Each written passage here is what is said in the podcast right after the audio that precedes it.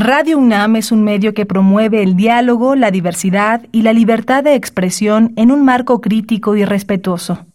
Los comentarios expresados a lo largo de su programación reflejan la opinión de quien los emite, mas no de la radiodifusora. La Facultad de Derecho de la UNAM y Radio UNAM presentan Toda sociedad requiere para su funcionamiento regirse por valores, principios, normas e instituciones. A diario escuchamos, leemos y opinamos sobre temas relacionados con la legalidad.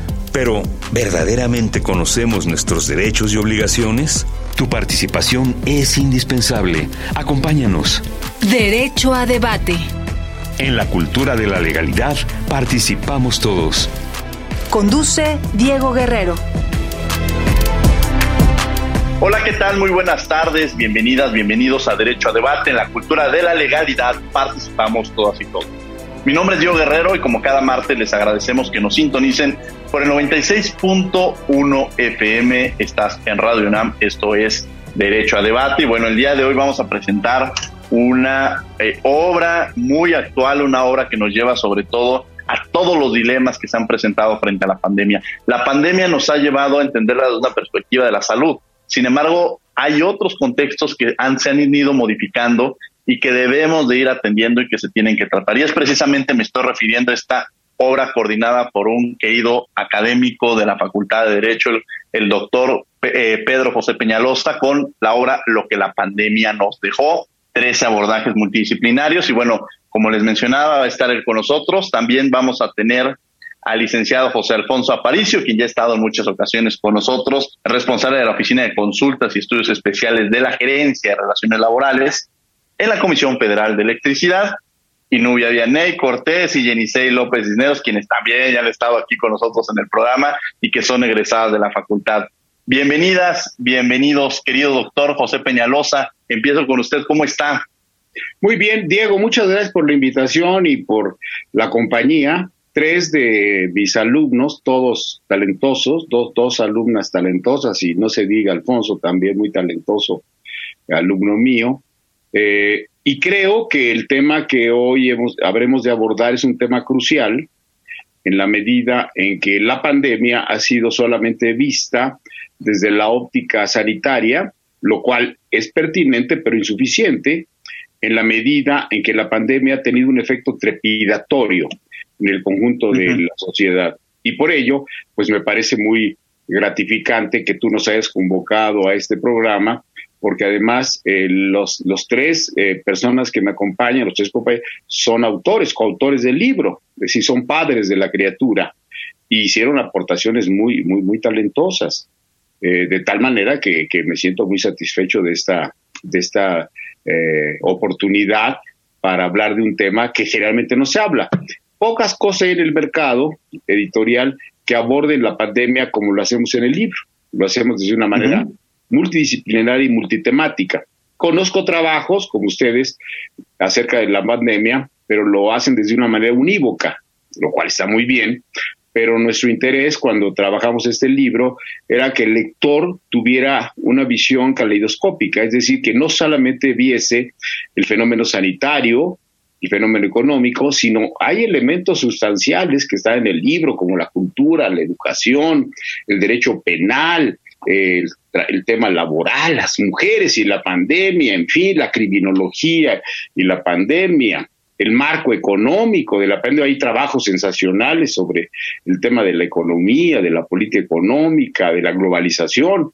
En fin, yo creo que es un libro eh, que por cierto, ahora que, que, que, que, puedo anunciar en este programa, el libro ya está a la venta, ya se puede eh, acceder, comprar eh, electrónicamente o en papel. Bueno, los antiguos como yo preferimos el papel para oler el, papel y, si es posible este, gozar ese papel. Aquí lo está, lo está mostrando nuestro amigo José Alfonso. estas coperas no trajeron su libro, parece. ¿Cómo no? ¿Cómo no? ¿Cómo aquí, aquí todos tenemos el libro, querido doctor.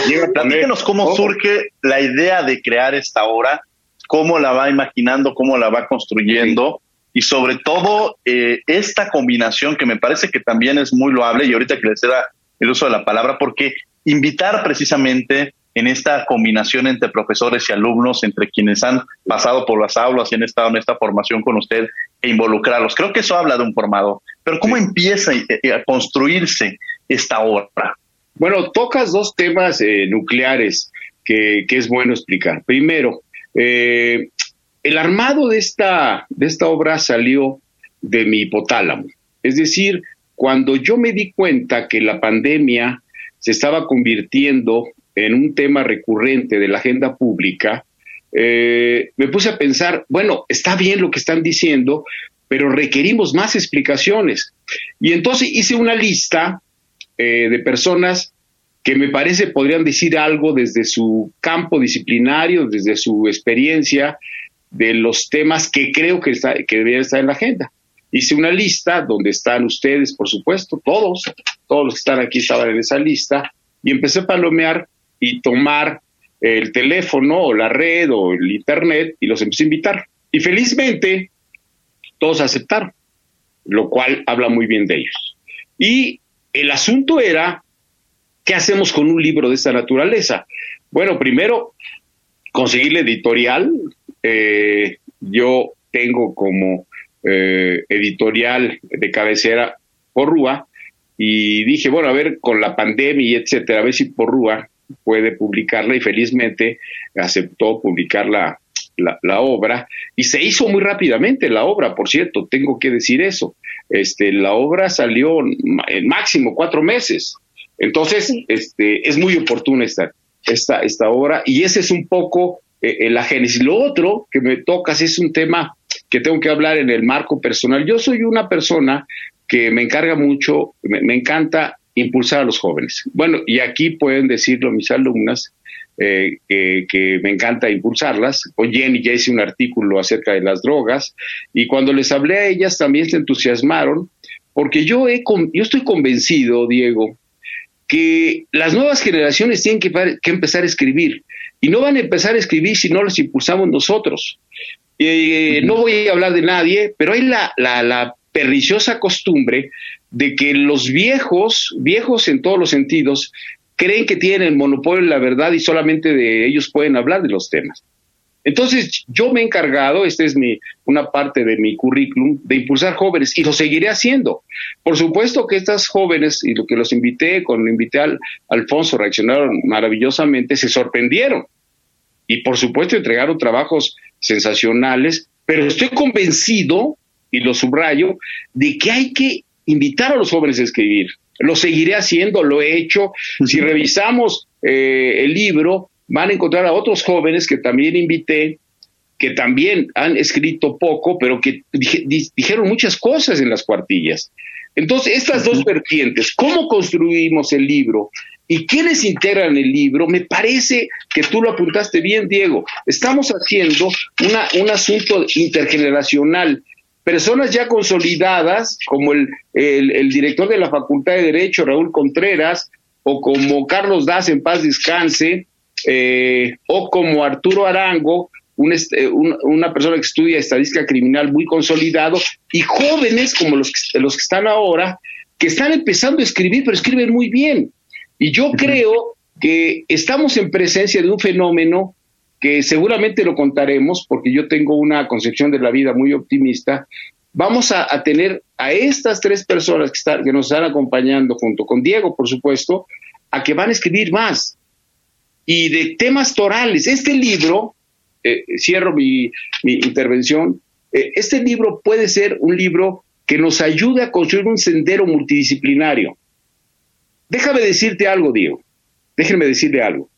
Nuestra tragedia nacional, desde el punto de vista conceptual, es creer que tenemos explicaciones disciplinarias y no multidisciplinarias. Creemos que el derecho resuelve los problemas sociales. Creemos que la sociología resuelve los problemas sociales. O creemos que la economía resuelve los problemas sociales. Y no. Tenemos que conjuntar las variables de todas las disciplinas para entender y hacerle entender al lector que no hay una sola explicación para entender el fenómeno de la pandemia, ni ningún fenómeno. Y creo que esa es la piedra del toque para que el país pueda avanzar en otra dirección. Si observamos lo que está pasando en el país y en el mundo, nos damos cuenta de ello. Millones de personas están angustiadas de su vida. ¿Qué hacer con su vida? No solo el campo sanitario, ¿qué hacer con su vida en el campo escolar? ¿Qué harán sus hijos, ellos mismos? ¿Qué harán con la vivienda? ¿Qué harán con la que no poder pagar eh, la renta de su casa? ¿Qué harán con el campo ecológico? Que me parece que es el telón de fondo. Y quiero decir algo que, que, ya que planteamos en el artículo que escribimos ahí y que lo digo en la presentación y la contraportada. Y, y espero que nadie se suicide. Pero la pandemia que tenemos hoy es un ciclo de una pandemia. Este coronavirus es solo un coronavirus. ¿Cuál es la génesis de este problema? Pues que hemos destruido el planeta y lo estamos destruyendo. Y mientras sigamos destruyendo el planeta no tenemos ninguna posibilidad de enfrentarlo. Por eso decía, hoy vamos a volver a la normalidad, pongo comillas, pero vendrá otra anormalidad si seguimos destruyendo el planeta. Esa es la explicación. No es simplemente un asunto simplista de que vino un coronavirus de China y nos contaminamos. No, no, no, no, no, no.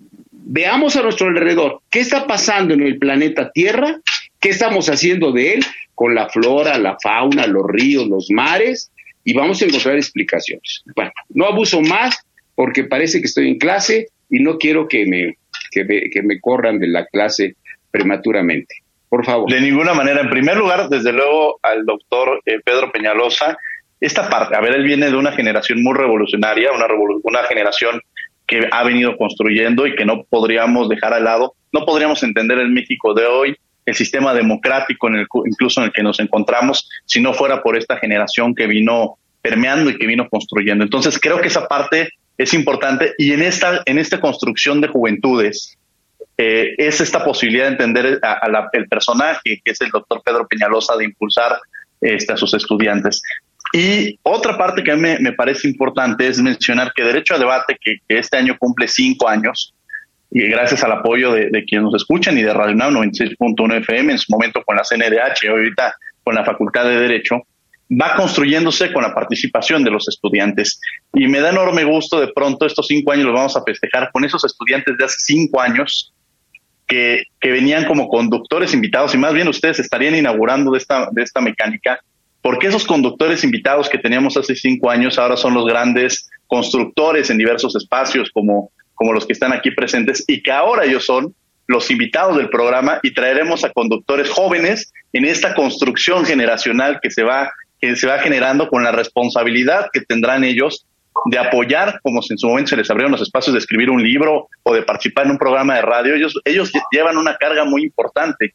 Y es que en un futuro, tanto Nubia como el propio este, José Alfonso Aparicio, como Yesenia, van a tener que abrir estos espacios pues para los este eh, para los los los, este, los jóvenes. Jenny Seita ya está cambiando el nombre pero bueno eh, entrando entrando a esta dinámica me gustaría empezar con con, con Nubia precisamente con Jenny Seita que me platiquen.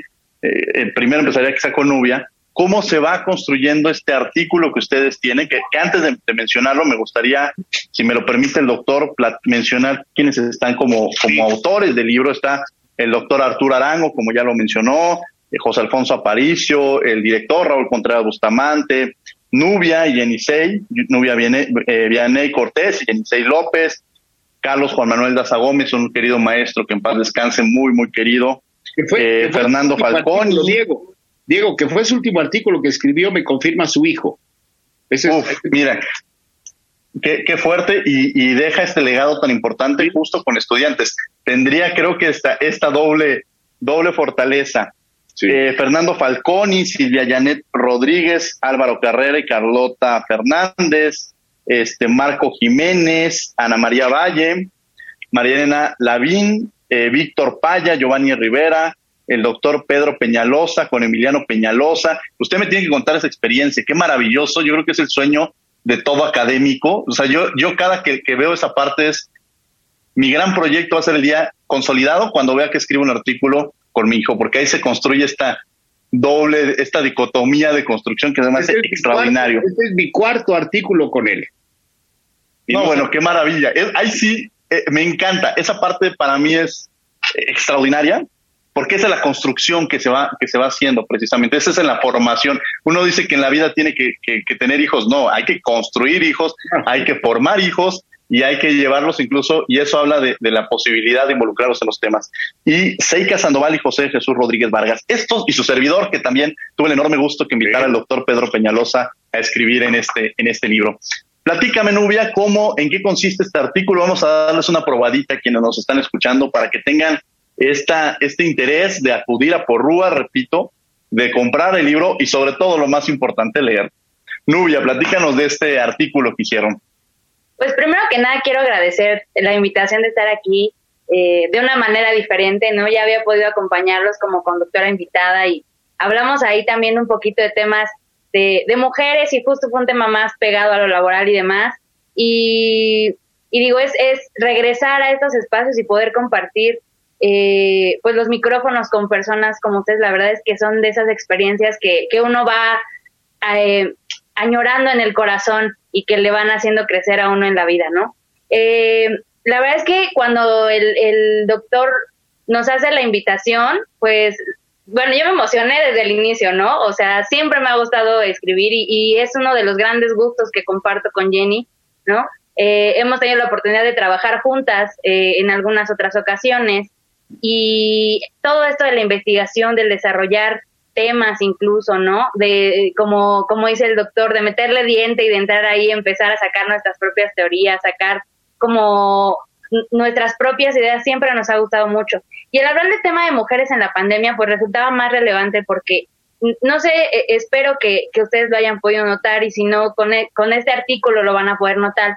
Eh, en, este, en este año ya pandémico y, en ese entonces, eh, los meses que llevábamos de pandemia, sucedió algo muy importante. Eh, empezaron a dar eh, o empezamos a darnos más cuenta de lo que pasaba en torno a las temáticas de las mujeres en general, ¿no? El tema de la violencia, el tema del acceso a ciertos derechos o el no acceso a ciertos derechos, eh, el tema de cómo se incrementaban estas cargas ¿no? de derechos de cuidado y demás que Jenny abordó, abordó de manera fenomenal en el artículo.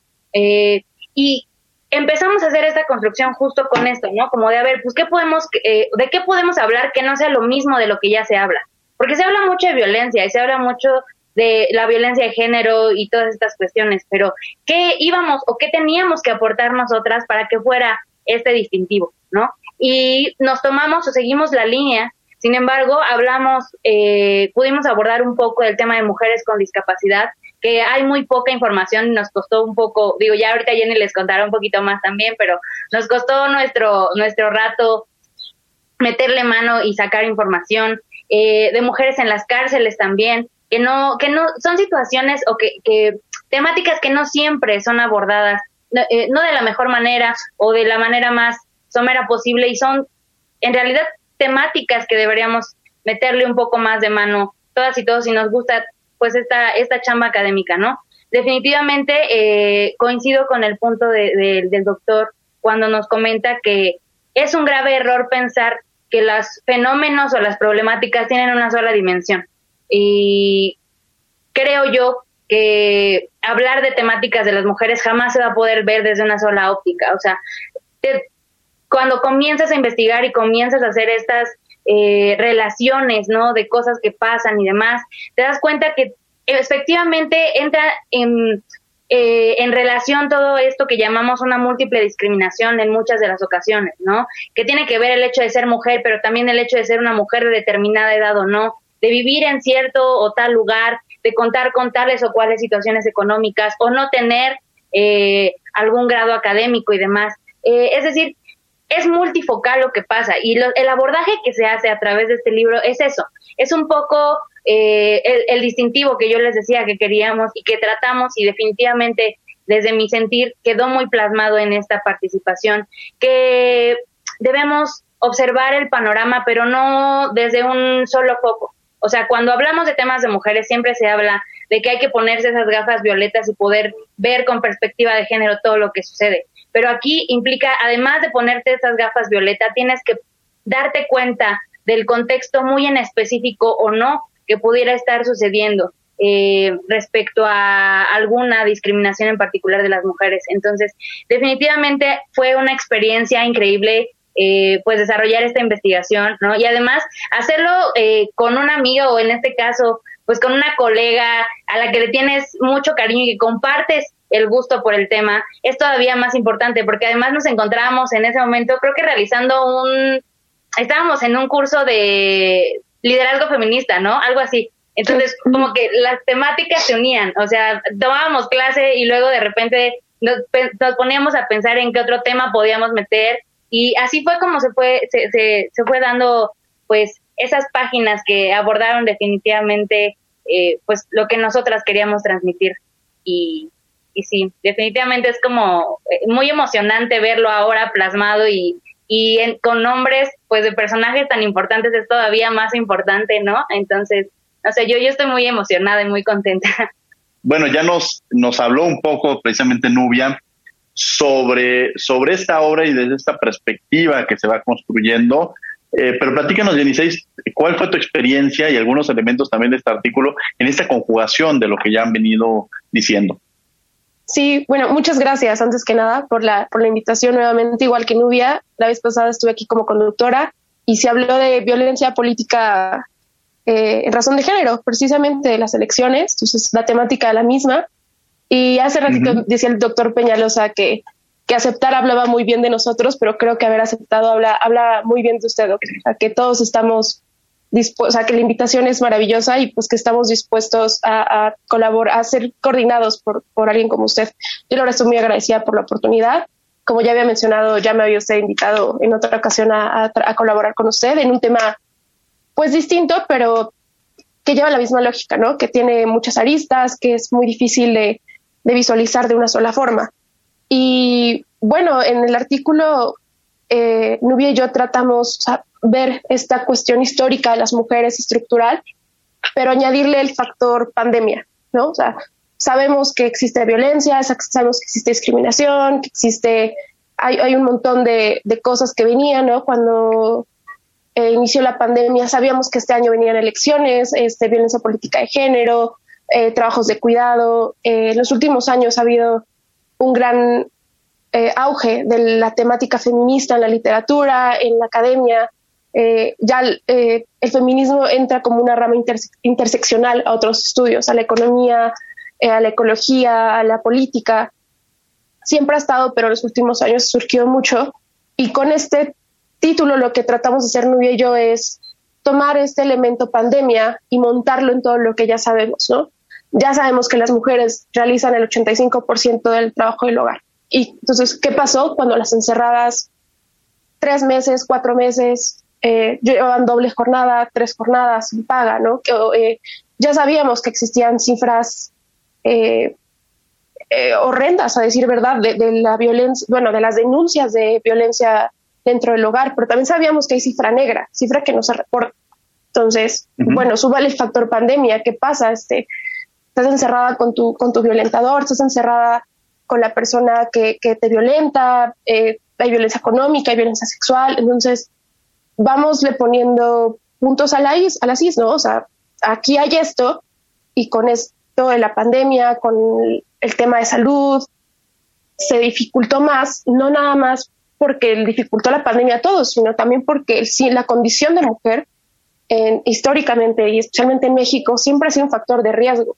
Entonces, vamos viendo qué es lo que sucede cuando metes a todo el mundo a su casa tres, cuatro, cinco meses, eh, donde los hospitales están llenos. Entonces, si una mujer embarazada va, de por sí ya existe el problema de violencia obstétrica, entonces llegan, ¿qué pasa? Este, hay cifras, no hay cifras. Eh, ¿Dónde están los focos de los organismos internacionales? ¿Dónde están los focos de los programas de gobierno? ¿Dónde están los focos de las denuncias? ¿Dónde están? O sea, hay un montón de cosas que la pandemia no solamente llegó a exacerbar, sino que hizo un lado problemas de mujeres para enfocarse en la pandemia. Entonces, eh, de esta forma es muy puntual eh, lo que tratamos Nubia y yo de decir, bueno, eh, para facilitarnos esto hay que ver las dos problemáticas más fuertes, ¿no? Y Nubia escribió acerca de la violencia en los hogares, la violencia de mujeres, que obviamente violencia política de género, se venían elecciones, este, ¿no? Todo este tipo de, problemáticas. Y yo lo abordé de trabajos de cuidado, las mujeres que están en la casa, que hacen doble jornada, que trabajan ocho horas y luego dedican ocho horas al hogar y luego, o sea, y, tratamos de abordar, abordar estas dos perspectivas porque creemos que son las que más se vieron violentadas por, por la llegada de la pandemia. Entonces, ahí le entramos a datos duros, damos cifras, eh, le entramos a la teoría, ¿no? Especialmente trabajos de cuidado, es hablar de, es hablar de economía de, eh, feminista, es hablar de, de ecomarxismo, es hablar de, o sea, de, de, temáticas que son un poco más teóricas, pero al final llegar y decir, bueno, ser mujer es una variable y añadir la cuestión de, pandemia es otra, y es una que nunca habíamos tenido eh, en los tiempos modernos de, cómo eh, medir a este grado ser mujer y vivir en una pandemia eh, en este jale. Entonces, ahí proponemos cosas, Nubia, y yo al final, este, posibles soluciones a, problemas reales, a problemas fuertes. pues esperamos que, lo lean. Y obviamente estos temas dan para libros, no, no, no son exhaustivos ni son, eh, pues, eh, todo, ¿no? ¿no? No tenemos todas las respuestas, Nubia y yo, son, son aspiraciones de jóvenes idealistas que todavía creen que, que el mundo se puede cambiar, que tratamos de cambiarlo. Entonces, ahí, se queda en proposiciones que vamos a tratar de, de llevar a cabo y seguir leyendo, seguir escribiendo eh, para poder seguir cambiando. Y a ver, en esta parte que mencionas de, pues, de estos jóvenes, de estos jóvenes idealistas, pues bueno, son esta construcción revolucionaria que se requiere y que nunca que cuestionen, que critiquen, que escriban, me parece que es, este, es de gran importancia. Y esta figura de los problemas que, que lo que la pandemia nos dejó, pues efectivamente, el tema, el tema de violencia laboral, el tema de la violencia contra las mujeres no es algo que haya surgido con la pandemia, pero, o el tema incluso del apoyo a, la cultura, eh, o otro de los temas que se abordan en el libro, no quiere decir que sean nuevos, sin, embargo sí se potencializaron e incluso se llegaron a visibilizar desde otra perspectiva, porque al final efectivamente quienes fueron los más afectados frente a, o quienes han sido los más afectados frente a la pandemia son aquellos grupos que se encuentran en situación de vulnerabilidad, cosa distinta que no son grupos vulnerables, sino es el contexto el que lo está poniendo en esta situación de vulnerabilidad. Y bueno, me da enorme gusto, eh, precisamente alguien que él no lo podemos ver, ya, ya es un, gran académico, alguien que ya estaba escribiendo, que se ha visto involucrado en, muchos temas, a quien yo le, reconozco su compromiso laboral y profesional, me refiero a José Alfonso Aparicio. Poncho, qué gusto tenerte el hoy aquí en, en Derecho a Debate. La primera vez que vino fue como estudiante y hoy tenerlo también como invitados es un enorme gusto. Poncho, platícanos de, este, de esto que además tú has venido trabajando desde hace mucho tiempo, precisamente el derecho del trabajo en pandemia, que es lo que, que además seguramente eh, encontraremos cosas, incluso una nueva ley que ha estado construyendo. Platícanos de este artículo, mi querido Alfonso. Claro que sí. Muchas gracias. Bueno, realmente gracias a la generosidad del doctor Pedro Peñalosa, yo, eh, quizás él no lo sabe, pero yo pude eh, quizás concretar eh, la fotografía de algo que en lo personal, por mis intereses académicos, profesionales, en el derecho del trabajo, se vio materializado en mi colaboración, insisto, en este libro en que generosamente el doctor Peñalosa me incluyó. Eh, realmente yo desde que inició la pandemia, junto con muchos laboralistas, nos dimos cuenta que había cada tema que ocurría, cada día que pasaba, a nivel eh, nacional como internacional, surgía un debate, una polémica sobre la interpretación de las normas del trabajo frente a esta crisis sanitaria. Y, esto hizo que, eh, que surgieran debates desde la interpretación de si se trataba de una emergencia o una contingencia sanitaria, hasta el caso de los famosos capitales golondrinos, estos que llegan a invertir a un país nada más con eh, regulaciones muy malas en materia laboral, contratar barato, para decirlo pronto, y que se trasladan a otros países cuando ya no les convenían los impuestos o, las prerrogativas que les imponía el Estado en materia fiscal. Pero ahora con la pandemia, pues esos capitales golondrinos no han podido migrar tampoco. Entonces es una pandemia hasta incluso a los aprovechados del derecho laboral. Eh, y así yo fui recopilando una serie de cosas, los decretos erráticos o atinados eh, del gobierno federal, el caso mexicano y también casos internacionales. Y cuando el doctor Peñalosa me invitó, pues pude en realidad de algunos artículos, ideas que yo ya tenía, sacar una conclusión específica para este artículo que podrán localizar en el libro. Realmente eh, es una propuesta eh, a manera de fotografía, que no es una monografía porque hago un análisis crítico además, eh, de, de las relaciones de trabajo, en que yo en un principio creía que el derecho del trabajo nos quedaba de ver en esta pandemia, pero después entendí que más bien las el derecho del trabajo sigue vigente como un ideal en el sentido de la estabilidad en el empleo, que es un principio fundamental, pero la regulación del derecho del trabajo no es acorde a, a, este ideal del derecho del trabajo. Y esa regulación, en lugar de servir de protección a la parte más débil, al trabajador, a esta parte débil no solo históricamente en el derecho del trabajo, sino en esta pandemia en que los efectos más negativos se traslada siempre a las partes débiles. En este caso, como mencionaban las colegas en el tema de género, pero aquí en el tema laboral, eh, era necesario que hubiera un derecho del trabajo con más restricciones, eh, seguridades jurídicas, y lo único que sirvieron las regulaciones laborales fue para justificar la pandemia para justificar despidos, reducciones de salario o de prestaciones o suspensiones en el mejor de los casos de las relaciones de trabajo. Eh, en ese sentido, creo que la regulación es pobre y lo que hago es una crítica a esta regulación. Debo decir que esta crítica no se escribe solo en México. Las regulaciones en el mundo, incluso de las legislaciones de posguerra, que vivieron crisis fuertes, también sufrieron digamos, una incertidumbre frente a la pandemia. No me quiero extender en el artículo, solo es una invitación a, leerlo, como también pues agradecer con las personalidades con las que figuro, todas y todos, porque eh, pues siempre es muy grato escribir, pero sobre todo que te lean y para que te lean, publicar y para que te publiquen una editorial como la que el doctor Peñalosa nos ha incluido dentro de la obra coordinada. Así que el agradecimiento es enorme eh, al doctor y, pues hasta aquí dejaría mi intervención para no llevarme más tiempo el necesario. Gracias, mi querido eh, Alfonso.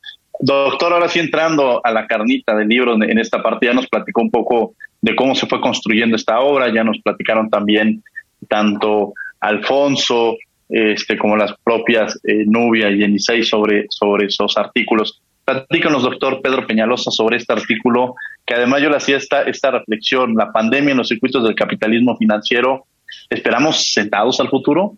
Con este cuestionamiento que usted hace y sobre todo escribiéndolo con alguien que sin lugar a dudas debe ser un extraordinario coautor, que es con Emiliano eh, Peñalosa. Platícanos de este artículo, doctor Pedro Peñalosa.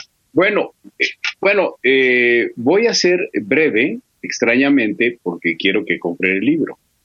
Pero em, eh, mis compañeras y mi compañero, tú mismo, han hecho artículos que por su modestia no lo dicen, pero artículos muy interesantes que cada uno de ellos debería de ser motivo de debate y de análisis. Creo que vamos a tener tiempo. Ha habido ya en estas alturas de una gran cantidad de solicitudes para presentar el libro en distintos ámbitos y creo que van a ser temas muy debatibles. El libro que escribo con Emiliano, que insisto, es el cuarto artículo que hago con él, felizmente, y aprendo mucho.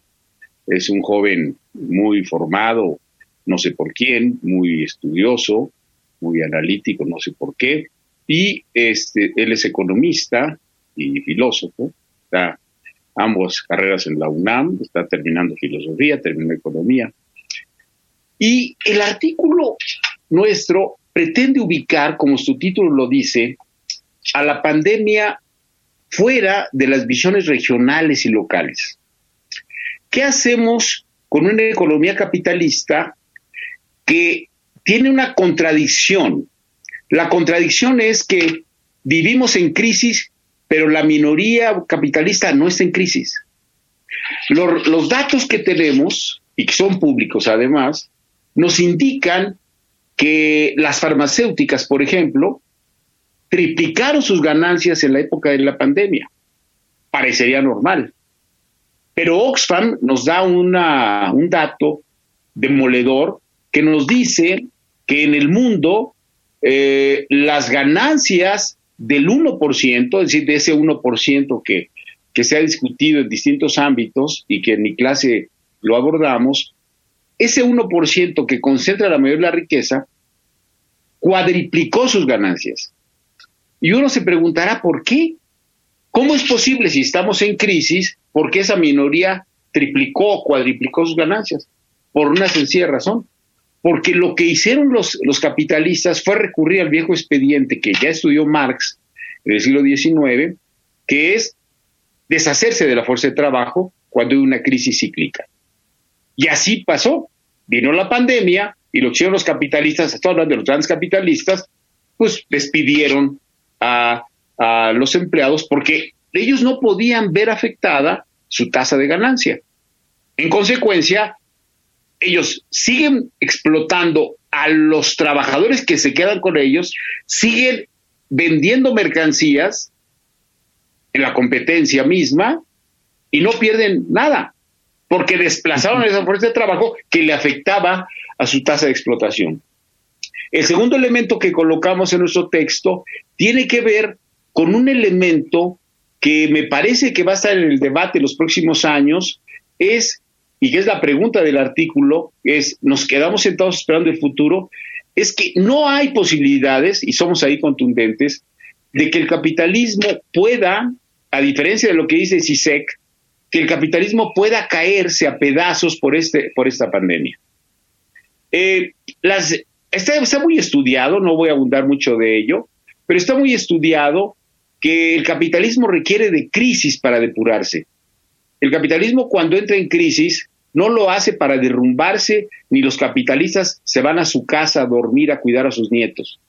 Lo que sucede es que estas crisis del capitalismo, coyunturales o cíclicas, en este caso coyunturales, produjo algo que es muy interesante para el análisis eh, macro, que en lugar de, insisto, a contrario de lo que dice CISEC, esta idea de que viene época de movilización social y que las masas se van a rebelar, al contrario, socializó el miedo.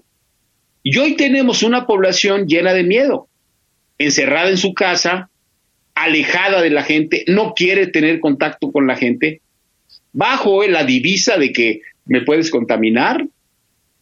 En consecuencia, es más difícil convocar a movilizaciones sociales si tienes ese problema. En Europa se han dado incluso movilizaciones este, heterodoxas planteando que no debe usarse la máscara.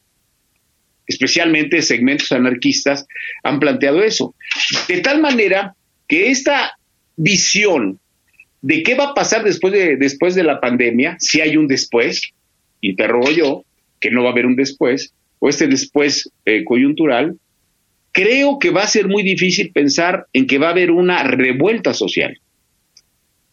Por esto que estoy diciendo, vamos a salir con miedo.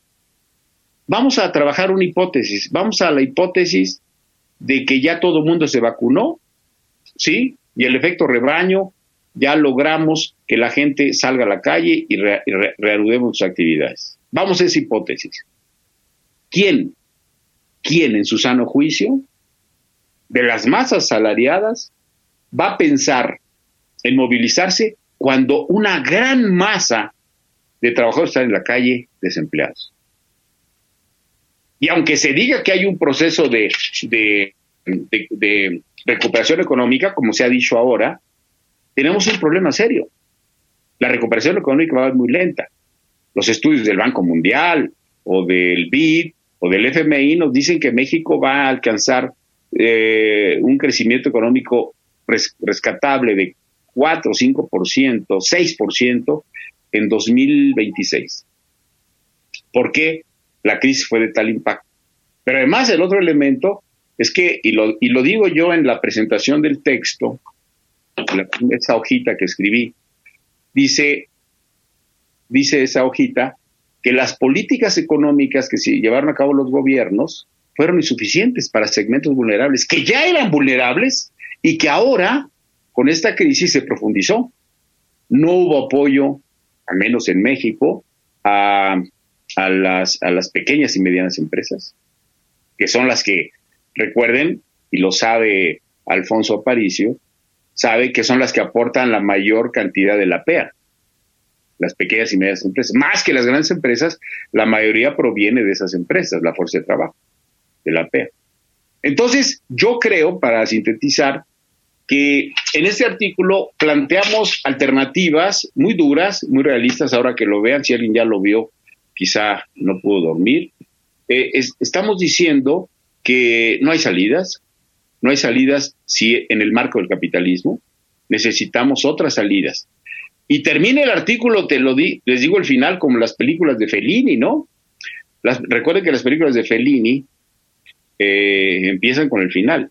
Bueno, el final decimos, si hay un, si hay un mundo distinto, para que construir. Pequeño detalle. O sea, no, no estamos en presencia de un mundo que, se, que va a tirar a pedazos el capitalismo, y mucho menos, no hay ninguna posibilidad.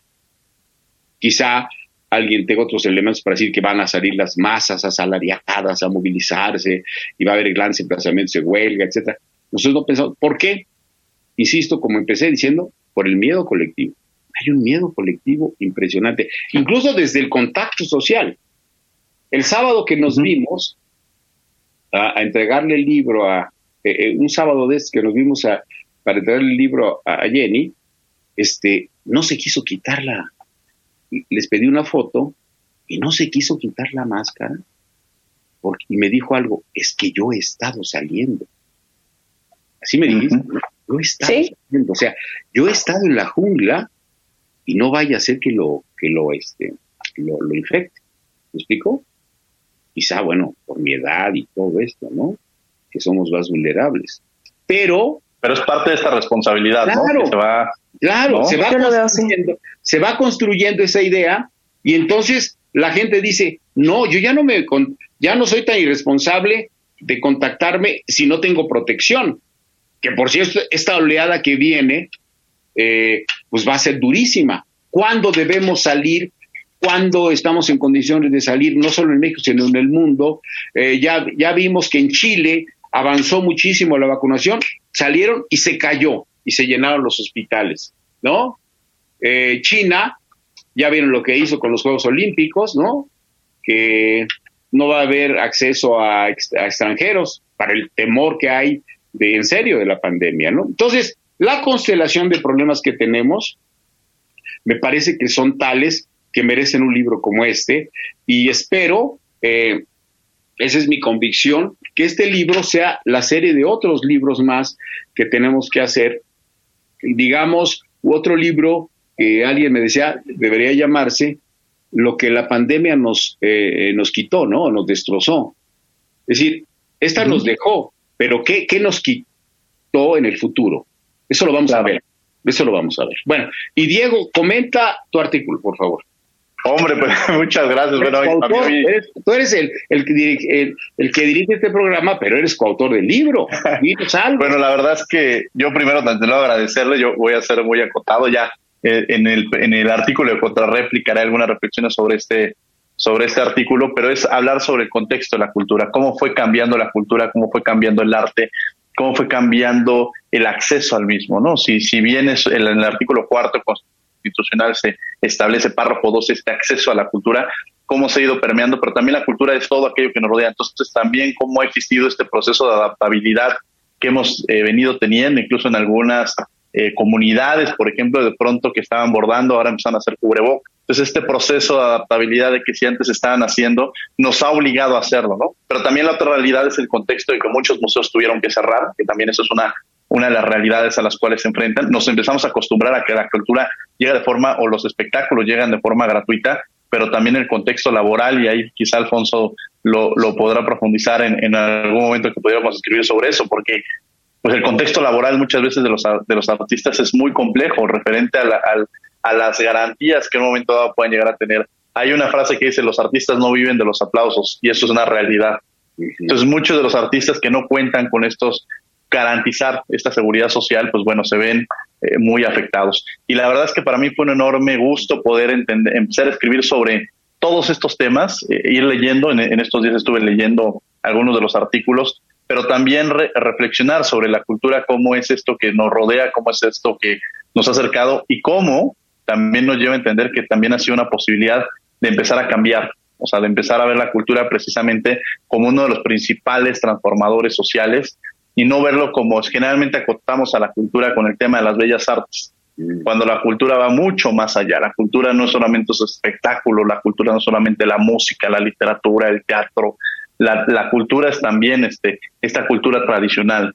Entonces, precisamente como lo decían, los grupos más afectados son aquellos grupos que se encuentran en situación de vulnerabilidad, aquellos creadores, por ejemplo, estas comunidades indígenas que se han visto eh, con este conflicto de, lo que se puede venir haciendo. Y ya lo decían incluso tanto, tanto eh, Nubia como Yenisei en esta situación, que a veces son mujeres que son en situación de vulnerabilidad por ser mujeres, pero también por ser indígenas y por todo lo que conlleva. A mí este artículo me lleva a que tendrán que, e, e, este libro generalmente estamos acostumbrados, como lo, lo decía al inicio del programa, estamos acostumbrados a ver el problema de la pandemia desde una perspectiva de salud, como ya lo decía el doctor Pedro Peñalosa. Pero alrededor de esta crisis sanitaria, creo que tenemos que empezar a reflexionar y tendríamos que empezar a visibilizar, y ese es el trabajo, las crisis que, rodean esta crisis sanitaria.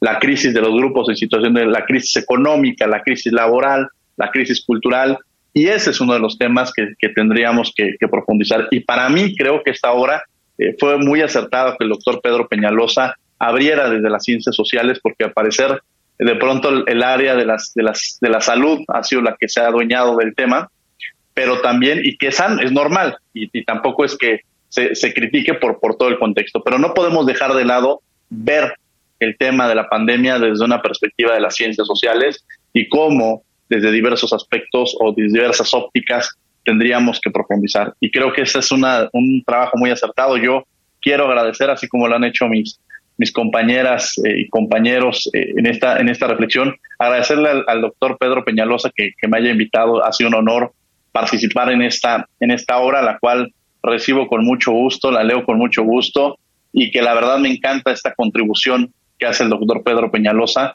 y lo más importante, yo lo único que les puedo decir a quienes nos están escuchando es, cómprenla, pero no solamente la compren, lo más importante es que la lean. Entonces, este, hacer esta, esta invitación. Y yo, pues, eh, nos quedan eh, un par de minutos. Me gustaría, eh, acotadamente, no quería abusar, ya profundizar en algunos estos programas sobre este tema, pero Nubia, me gustaría, Nubia Peña, me gustaría que nos dijeras por qué, por qué leer lo que la pandemia nos dejó y algún punto con, lo que quieras tú también cerrar para poder hacer todas las demás participaciones.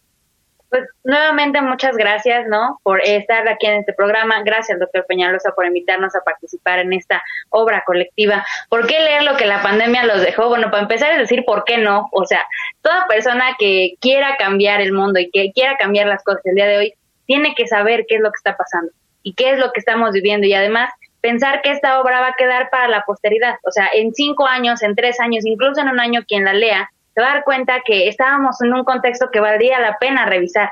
¿no? Entonces, hacerles la invitación a que lo lean y que en el tema específicamente de nuestro artículo, eh, que se avienten a leer de género. Leer de género normalmente a veces es un poco o puede generar cierta eh, eh, pues cierta fricción. Entonces, que no le tengan miedo y que así como se metan a leer de género, también se metan a leer de la cultura, a leer del derecho laboral, a leer del, del, derecho financiero. Entonces, invitarles a que, a que conozcan esta obra y que la, la aprovechen definitivamente. Muchísimas gracias. Muchas gracias, mi querida Nubia. Denisay López, platícanos por qué invita a quienes nos están escuchando a comprar lo que la pandemia nos dejó y desde luego a leer. No, pues muchas gracias por la invitación. Eh, antes que nada, al doctor Peñaloso, igual por la invitación a escribir. Creo que es un texto actual, pero como dice Nubia, es una fotografía del momento que escribimos todos. De eso ya tendrá un par de meses, se publicó muy rápido, pero de, que terminamos de escribir al el día de hoy, eh, el mundo ha cambiado nuevamente, ¿no? Y hay nuevas problemáticas, y hay nuevos retos, y hay nuevas cosas que, que enfrentar nuevos datos, nuevas cifras y todo esto eh, es como una bola de nieve, ¿no? Que se va añadiendo, añadiendo y pues esperemos esto pueda dar una perspectiva de, cómo nosotros visualizamos en su momento la pandemia, qué es lo que podíamos aportar y a lo mejor, como dijimos, las soluciones que vimos en su momento a lo mejor ya no se aplican, a lo mejor y sí, a lo mejor y no, eh, pero ir añadiendo al, al, tema de la pandemia porque está aquí para quedarse otro rato, ¿no? Y, y como dice el doctor Peñalosa, no es un ciclo, es, es el primero de un ciclo, entonces yo lo dejaría ahí, que, que no solamente es relevante para la vida cotidiana, sino para la academia en términos, en, en un futuro, el, la breve pandemia va a quedarse. Entonces, es sería importante. Muchas gracias, Jenny. La mismo José Alfonso Aparicio invita a quienes nos escuchan a adquirir lo que la pandemia nos dejó y alguna incitación, provocación, me atrevería a decir, para poder este, para adquirir esta extraordinaria obra. Muchas gracias. Pues yo creería, eh, eh, desde mi opinión, que es de las poquísimas obras eh, que hablan del fenómeno de la pandemia a un año de la pandemia. Eh, un poquito más, un poquito menos, en, eh, depende cómo se ha ido creciendo. Pero, pero eso hace que haya una reflexión más calibrada sin necesidad de que necesariamente nos encontremos necesariamente al final de esta, del túnel de esta pandemia. Eh, y esto hace, pues, interesante por sí mismo la hora. Y luego, eh, o antes quizás, o complementario a esto, mejor dicho, eh, se encuentra que simplemente el, el, hecho de estar coordinado por un académico tan consolidado con muchísimas obras, debo decir que eso tampoco lo ha de saber el doctor Peñalosa, pero incluso antes de yo ser su alumno, yo ya sabía de sus libros y de su participación y de sus convicciones críticas de izquierda y, y es un reconocido profesor universitario. Así que creo que todo esto, además del sello de Porrúa, garantiza la calidad misma de la obra. Gracias, Alfonso. Querido doctor Pedro Peñalosa, con algo con lo que quiera cerrar para, sí. este, para quienes nos escuchan. Sí, bueno, yo tengo que referirme a los radioescuchas de la siguiente manera, con preguntas. ¿Quiere usted explicarse qué es la pandemia? Compre el libro. No quiere explicarse qué es la pandemia, no lo compre. ¿Quiere saber más allá de lo que dice un noticiero? Compre el libro. ¿Quiere permanecer enajenado en, eh, en las reacciones primarias? No compre el libro. ¿Quiere ser una persona que pueda interpretar, analizar y ser pensante en lo que pasa en la pandemia? Compre el libro. Ese es mi mensaje.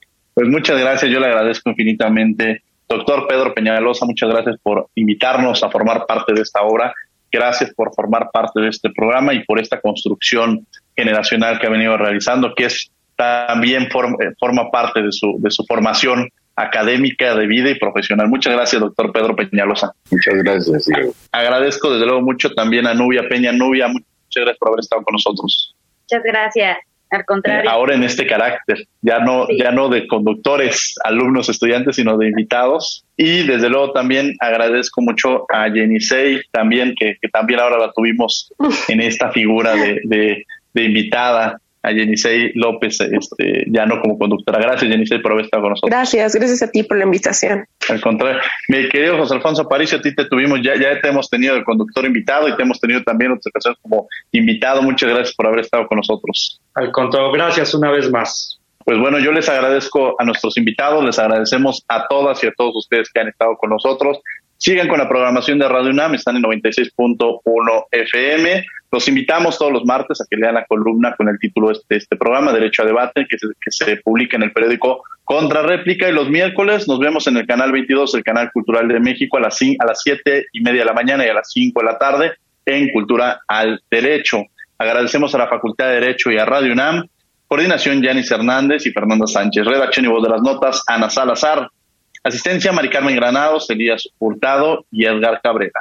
Controles técnicos y producción, Paco Ángeles. No olviden que nos escuchamos de ley todos los martes. Esto fue Derecho a Debate.